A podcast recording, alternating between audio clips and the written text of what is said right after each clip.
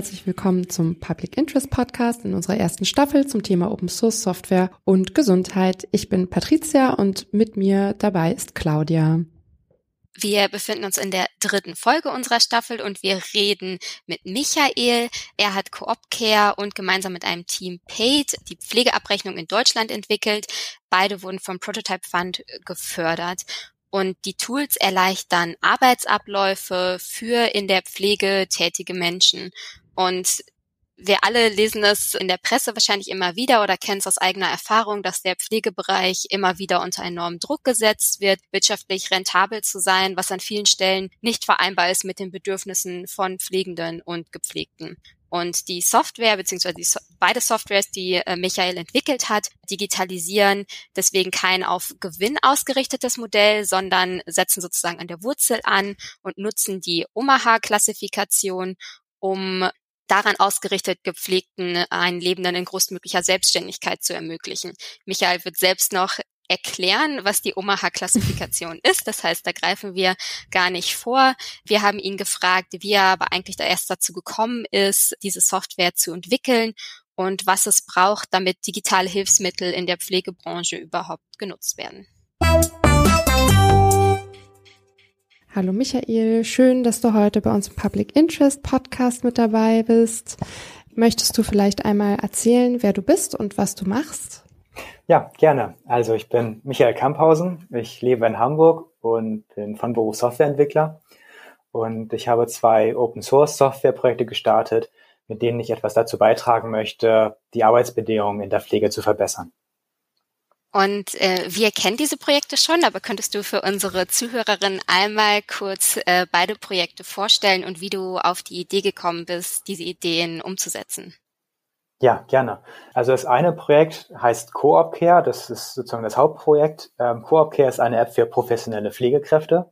Wir wollen mit Coop Care Pflegekräfte entlasten bei der Pflegedokumentation, bei der Planung und der Evaluation der Pflege.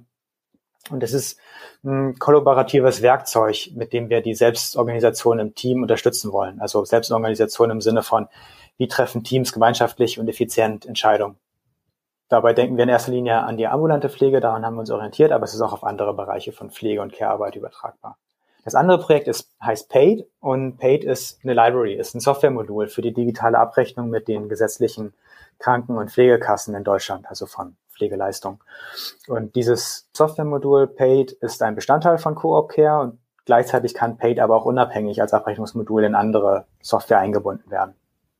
Und also ich wollte äh, gern gleich noch eine Anschlussfrage stellen, weil also mich würde interessieren, wie kommt man als Softwareentwickler äh, dazu, eine Pflege-App zu entwickeln? Ja, die Frage bekomme ich öfter gestellt. Ähm, Im Grunde kam das über mein Interesse für das Thema Selbstorganisation. Ich habe von einer Weile das Buch Reinventing Organizations von Frederic Laloux gelesen. Das ist voller Fallbeispiele und ein Fallbeispiel hat mich besonders fasziniert. Und zwar das von dem ambulanten Pflegedienst namens Bürzeug in den Niederlanden, bedeutet übertragen Nachbarschaftspflege. Und ähm, was ich daran spannend fand, ist, dass es, sie geschafft haben, einem, eine hohe Mitarbeiterzufriedenheit zu erreichen und eine hohe Qualität der Pflege. Auch in den Niederlanden ist Pflegearbeit durch diese betriebswirtschaftliche Management-Sichtweise geprägt, ähm, die sich negativ auf die Arbeitsbedingungen der Pflegekräfte und auch auf die Pflegequalität auswirkt. Sie haben mit dieser Sichtweise gebrochen, mit einer innovativen Mischung aus neuen und wiederentdeckten alten Prinzipien.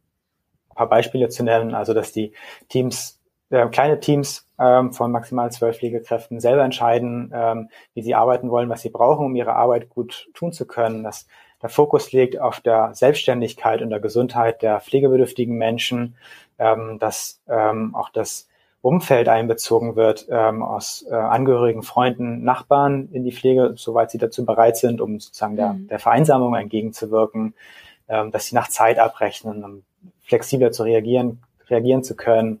Digitale Werkzeuge gehören auch dazu und das OMAHA-Klassifikationssystem für die Pflegeplanung und Dokumentation. Fand es total spannend. Klingt ja erstmal ziemlich teuer, so all, all diese Prinzipien so. Aber es hat sich herausgestellt, dass es deutlich effizienter ist als das vorherige Managementmodell.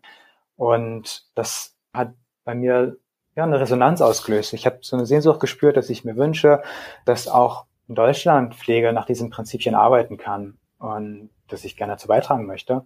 Und dann habe ich festgestellt, das gibt es. Es gibt Pflegedienstleister in Deutschland, die unter schwierigeren Rahmenbedingungen, aber die versuchen nach diesen Prinzipien zu arbeiten. Und waren anfangs weniger, aber es werden, werden mehr, die, sich dafür interessieren.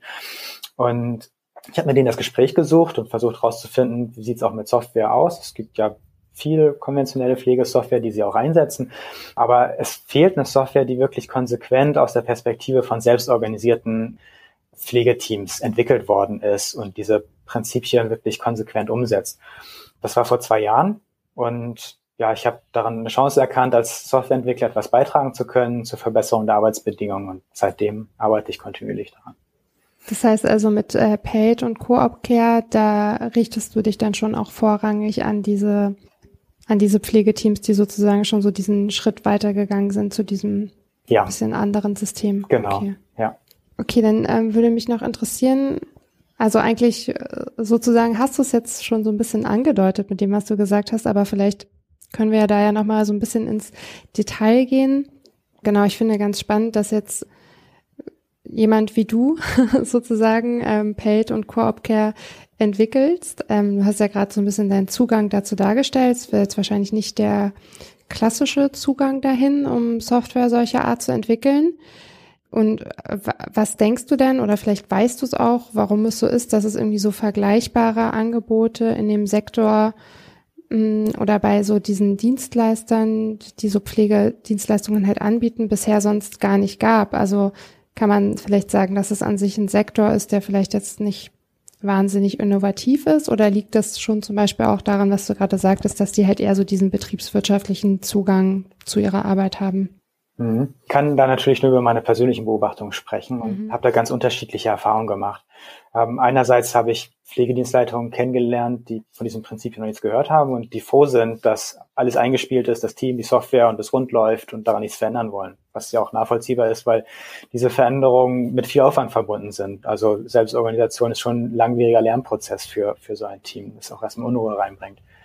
Ähm, und auf der anderen Seite habe ich halt eine ganze Reihe von Pflegeeinrichtungen kennengelernt, die nach diesen Prinzipien arbeiten wollen. Und einmal im Jahr gibt es auch so ein Augenhöhe-Camp Pflege in Berlin, so eine Open Space Konferenz, wo ähm, sich Pflegekräfte und Interessierte treffen, um ihre Erfahrungen auszutauschen, wie sie diese Innovation umsetzen können. Also von daher, ein Interesse in Innovation ist in Teilen da, in Teilen auch nicht. Ja, was die Software betrifft, ich habe da zwei Beobachtungen gemacht, dass es tatsächlich auch zwei Initiativen aus der ähm, aus der Pflege Pflegebranche selber gab von, von zwei Akteuren. Das eine ist, als ich vor zwei Jahren gestartet habe, ähm, habe ich von der Pflegedienstinhaberin erfahren, dass jemand in Freiburg genau das Gleiche vorhat. Das ist der Inhaber vom Pflegedienst Ich und Du. Und ähm, ich habe ihn kontaktiert und wir haben festgestellt, dass wir unabhängig voneinander zur gleichen Vision gekommen sind. Also eine Omaha-System-basierte Pflegesoftware für selbstorganisierte Teams, äh, die Open Source sein soll. Und äh, die Ideen setzen sich einfach durch. Also. Ja, und das auch zur gleichen Zeit, ja.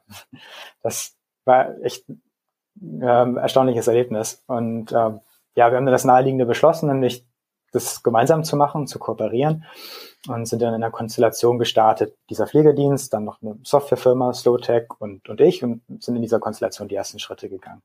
Der andere, die andere Initiative, von der ich weiß, ist, dass es auch einen Anlauf gab, die Software von Bürzeug für Deutschland zu adaptieren. Weiß keine Details darüber, aber was ich weiß, ist, dass der Aufwand wohl immer größer geworden ist, ohne dass ein Ende abzusehen war, dass die Software immer produktiv eingesetzt werden kann und das Projekt letztlich gestoppt wurde, weil es zu teuer geworden ist. Und das ist doch eine Beobachtung, die ich aus meiner eigenen Arbeit nachvollziehen kann. So auch wenn ich, ähm, auch wenn wir anders rangehen. Ähm, es ist sehr schwer, so ein minimal brauchbares Produkt, Softwareprodukt zu definieren für die Pflege. Mhm ähm, Pflegesoftware hat viele Bestandteile, die zusammenhängen, ähm, die gleichen Daten nutzen und ineinander greifen. Also ähm, die Dienstplanung mit, ähm, mit der Pflegeplanung und die Dokumentation und die Abrechnung. Und es ist schwierig, sich einen Bereich rauszupicken und sagen, okay, wir bauen das jetzt in einfach und starten damit, weil das im Grunde bedeutet, man muss zwei Programme gleichzeitig nutzen, was zu Doppelarbeit führt und dafür hat ohnehin keiner Zeit in der Pflege. Also heißt es, man muss zwar, man kann zwar nur eins nach dem anderen machen, aber das ist halt schon eine große Investition, die man da stemmen muss. Äh, außerdem die ganzen rechtlichen Anforderungen beachten. Datenschutz auch super wichtig für die Gesundheitsdaten. Ja, es ist ziemlich umfangreich. In Coop Care stecken mittlerweile über 4000 Stunden Arbeit, ähm, also Coop Care und Paid, Paid zusammen. Und ich nehme an, dass wir noch etwa 1000 Stunden bis zum Release brauchen. Und dann haben wir immer noch keine vollständige Pflegesoftware, weil noch der Teil Dienst- und Tourenplanung fehlt. Das wären vermutlich auch nochmal 1000 Stunden.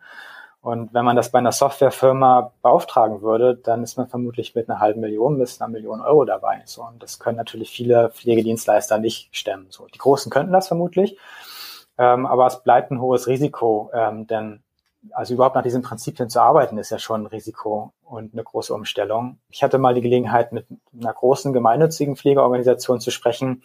Die haben auch großes Interesse, Coop Care einzusetzen, aber die Finanzierung der Entwicklung war ihnen zu riskant. So. Und ich konnte das selber auch nur tragen mit Hilfe der staatlichen Förderung durch den Prototype Fund und das BMBF. Hm, das heißt, ich würde jetzt so raushören, dass dass ein Erfolgsfaktor äh, dafür ist, diese Hilfsmittel auch in die Pflege zu bringen, ähm, viel Geld zu haben ist, also oder eine sehr gute Förderung zu haben oder auch eine staatliche Förderung aus so einem vielleicht aus so einem gesellschaftlichen Selbstbild heraus, dass also dass man bestimmten Standard an Pflege ja auch ansetzen möchte, also Pflege nicht kommerzialisieren möchte ins äh, Endlose und dass man sich halt mehr um den Menschen also um die Menschen selbst und deren Bedürfnisse kümmern möchte. Also es könnte ja eine politische Entscheidung sein, zu sagen, dass wir so Pflege durchsetzen möchten und dann mehr Fördermittel für solche Projekte bereitzustellen. Das wäre jetzt was, was ich da jetzt raushören würde aus dem, was du gesagt hast. Gibt es noch andere andere Maßnahmen, wo du sagen würdest, das würde vielleicht auch die Bereitschaft und die Aufgeschlossenheit von Pflegerinnen oder von Pflegediensten erhöhen, so Software zu benutzen? Also außer, dass sie kostenlos sind und man nichts in die Entwicklung stecken muss. Ja, ich glaube, für die Akzeptanz der Software braucht es vier Faktoren. Das erste, würde ich sagen, ist, dass es eine spürbare Entlastung bringt beim Zeitaufwand. Also, dass die Arbeitsprozesse, wenn sie digital mit digitalen Hilfsmitteln durchgeführt werden, dass sie deutlich weniger Zeit in Anspruch nehmen und einfacher werden im Vergleich zu vorher. Der zweite Faktor ist recht naheliegend, dass die Software intuitiv bedienbar ist, also auch für Menschen, die keine oder wenig Vorkenntnisse haben mit digitalen Geräten, dass sie das leicht und schnell lernen. Und dazu gehört auch, dass, es, dass die Software ästhetisch ansprechend ist. Also so, so banal es klingt, aber auch ein Farbschema ist wichtig für die Akzeptanz. So eine, ein ansprechendes Farbschema ist wichtig für die Akzeptanz einer Software. Dritte wäre, Mehrwert zu bieten. Also, dass mit den digitalen Hilfsmitteln etwas möglich wird, was vorher gar nicht denkbar war. Nutzen für die Anwender. Also um ein Beispiel zu nennen, dass man aus diesen strukturierten Dokumentationsdaten zum Beispiel Auswertungen machen kann über die Wirksamkeit der Pflege.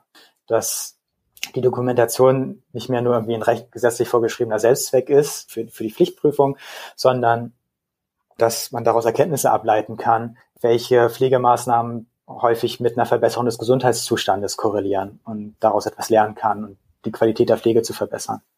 Das vierte ist im Grunde ein Klassiker, aber ich glaube, es ist das Wichtigste von allen, nämlich die Nutzer einzubeziehen. Und zwar wirklich radikal. Das muss die oberste Priorität haben, dass so eine Software ähm, aus der Perspektive der Pflegekräfte betrachtet wird. Also nicht nur Feedback einzuholen, sondern ähm, das wirklich zum obersten Prinzip zu machen, dass es ja, dass, dass ihre Sichtweise halt den entscheidenden Einfluss auf die Software hat.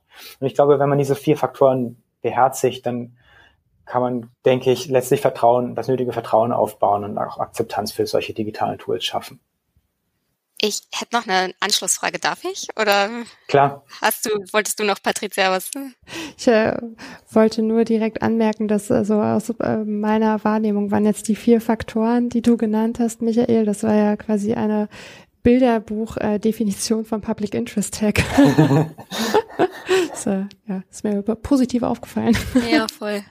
Ähm, und ich dachte auch noch bei dem dritten Faktor, den du genannt hast, also so diese Auswertung der Daten, um zu gucken, wie die Pflegekraft dann arbeitet, dass das ja auch ein Punkt ist, wo es dann wieder auch also eine sehr enge Anbindung dieses Systems an den Dienst selbst braucht. Also es braucht noch viel so einen sozialen Rahmen drumherum, in dem dann ja auch vertrauensvoll ausgewertet werden kann. Weil so, wenn ich das jetzt so höre, könnte es ja sonst auch ins, in die andere Richtung umkippen, ne? dass sich die Pflegekraft dann vielleicht eher äh, kontrolliert fühlt und dann vielleicht anfängt, die, das System nicht mehr so gut zu nutzen oder Sachen anders auszufüllen, dass es dann natürlich nochmal hm, genau, dass es nicht reicht, äh, für das Gesamtsystem, für diese Umstellung so eine Software sich ranzuholen, sondern dass man natürlich auch noch Begleitmaßnahmen irgendwie mit dazu braucht. Ja, ähm, ja, kann ich dir nur voll zustimmen. Da sprichst du einen ganz wichtigen Punkt an, dass so eine Auswertbarkeit darf kein Überwachungstool sein, in dem es darum geht, die, die Leistung einzelner Mitarbeiter zu kontrollieren, sondern es darf nur darum gehen, die, die Qualität der Pflege oder die Wirksamkeit der Pflege im ganzen Team, also im Prinzip muss man abstrahieren vom einzelnen Mitarbeiter und also das ganze Team betrachten und ähm, gucken, was die Pflegequalität verbessert. Und ja, wenn man so ein Auswertungstool, da ist eben auch die, deswegen ist es auch so entscheidend, die Nutzer einzubeziehen und es eben aus ihrer Perspektive zu betrachten. Ne? Dass, dass es eben nicht so ein, so ein Kontrollwerkzeug wird, sondern etwas wird, was ihnen wirklich nützt, wo sie ein eigenes Interesse daran haben, um im Team gemeinsam daraus zu lernen, ohne dass jetzt irgendjemand Einzelnes Angst haben muss, in irgendeiner Weise bloßgestellt zu werden oder so. Ähm, also es, es kann ja auch was positiv, es sollte etwas Positives sein, dass zum Beispiel auch Überlastung im Team sichtbar wird, so dass man da dem entgegenwirken kann und sowas mit dann auch in die Teamcoachings nehmen kann.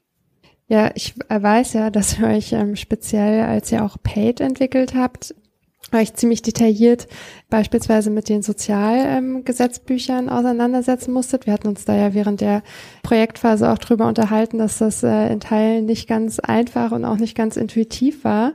Und genau, ich meine, es gibt das Sozialgesetzbuch, es gibt wahrscheinlich noch viele andere Gesetzes- oder irgendwie Verwaltungstexte, die diesen Lebensbereich sozusagen mit definieren und bestimmen. Und ähm, da frage ich mich so ein bisschen, ist denn sozusagen das Gesundheitssystem in Deutschland in seiner Verfassung ähm, überhaupt bereit für mehr Digitalisierung und ist es denn an der Stelle auch speziell bereit oder offen für Open Source? Mhm. Mein Eindruck ist bedingt oder ich, ich befürchte eher nein. Ähm, und zwar weil die Denkstrukturen, die zu komplizierten Arbeitsabläufen führen, nicht hinterfragt werden. Ich beobachte, dass es diese Vorstellung gibt, dass komplizierte, gewachsene Regelwerke und Prozesse, wie in unserem Gesundheitswesen, abgemildert werden, indem man eine Schicht Digitalisierung darüber gießt, so Zuckerguss über einen Kuchen oder so. Also dass man so, sozusagen die Komplexität wegabstrahieren möchte, das hinter einer einfachen Benutzeroberfläche versteckt, die Anwender gar nichts mehr damit zu tun haben und die Software kümmert sich irgendwie um die Komplexität. Ähm, aber es halte ich für eine Illusion. Ähm, dann in Wirklichkeit, also wenn wir nur Digitalisierung allein machen, dann erhöhen wir in Wirklichkeit die Gesamtkomplexität des Systems. Während die Ursachen, die, die eigentlich die Aufwände verursachen, nicht angegangen werden. Wir müssten uns trauen, auch die Strukturen zu verändern. Also das Problem, das ich sehe, ist, dass die Komplexität der Arbeitsprozesse nicht hinterfragt wird. Dabei liegt dort eben das größte Potenzial für die Vereinfachung. Digitalisierung für sich allein sehe ich nicht, dass es die Arbeitsbedingungen verbessert oder die Pflegequalität oder die niedrigen Löhne. Ich würde das als Prinzip formulieren. Eigentlich sehe ich zwei Prinzipien. Das erste wäre zuerst die Komplexität reduzieren und dann digitalisieren. Ähm, ich würde das mal gerne an einem Beispiel erklären ähm, von der Abrechnung von, von Pflegeleistungen. Die ist früher auf Papier passiert. Äh, mittlerweile passiert das in der Regel über eine Software. Für die Kassen ist das natürlich effizienter, weil sie das nicht erst in ihr System übertragen müssen. Gerade für kleine Pflegedienstleister bedeutet das etwas mehr Arbeit, die ähm, in der Regel an Abrechnungszentren ausgelagert wird oder wo teure Software angeschafft wird. Was aber unverändert geblieben ist, sind die Vergütungsvereinbarungen. Die basieren auf Leistungskomplexen oder Fallpauschalen.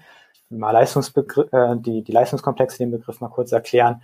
Das ist, äh, ist eine einzelne Pflegeleistung, die zu einem festgelegten Preis vergütet wird. Also sowas wie kleine oder große Körperpflege, Hilfe bei der Nahrungsaufnahme oder so. Hinter diesem festen Preis steckt in der Regel auch eine Annahme, wie, wie, wie lange so eine, diese Leistungserbringung typischerweise dauern sollte.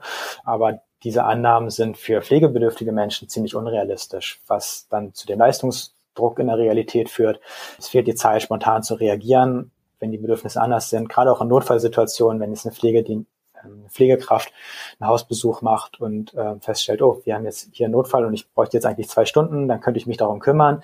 Aber die Zeit hat sie nicht, weil sie muss weiter zum nächsten Patienten. So, das heißt, in so einer Situation wird dann eher ein Rettungswagen gerufen und der Patient stationär behandelt, was wesentlich teurer ist und viel mehr Aufwand verursacht, ähm, als, als wenn sie sich selber darum hätte kümmern können. Deswegen ist Zeitabrechnung, wie es früher war, muss man sagen, eigentlich sinnvoller. Also zumindest solange sie zu fairen Stundensätzen passiert natürlich hat man sich mal was dabei gedacht, dass man Leistungskomplexe und Fallpauschalen eingeführt hat. Man wollte mehr Effizienz erreichen. So tatsächlich führt es aber in der Praxis oft auch zu höheren Kosten.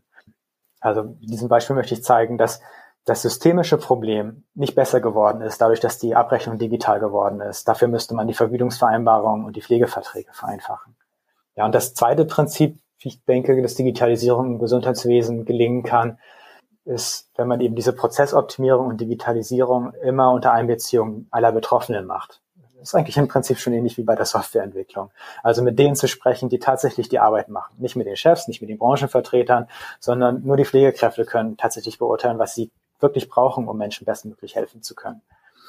Und wenn man beide Prinzipien ausreichend beachten würde, ich habe den Eindruck, dass das in Deutschland noch nicht passiert, aber das halte ich eigentlich für eine notwendige Voraussetzung, wenn man Digitalisierung macht, weil es sonst einfach zu oberflächlich bleibt, nicht zu kurz greift und ähm, manchmal auch nur Aufwände verschiebt.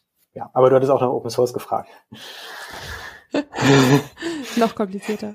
ähm, also Open Source, ähm, ich habe den Eindruck, es wird noch zu selten an Open Source überhaupt gedacht, dass es überhaupt als Option wahrgenommen wird. Ich kenne keine Branchensoftware, also weder von den privaten Softwareherstellern noch von den Kassen, ähm, noch von den Pflegedienstleistern selber, die Open Source ist. So, woran es fehlt, ist, denke ich, vor allem das Mindset, dass Open Source Software eine Bereicherung, eine große Bereicherung für das Gesundheitswesen wäre. Denn unser Gesundheitswesen ist ja öffentliche Daseinsvorsorge, also ein öffentliches Gut. Und warum sollte die Software im Gesundheitswesen nicht auch öffentliches Gut sein und damit Open Source? Ähm, gerade in diesem Bereich ist, wäre Transparenz und Sicherheit ähm, über die Algorithmen und Daten ja super wichtig für das Vertrauen.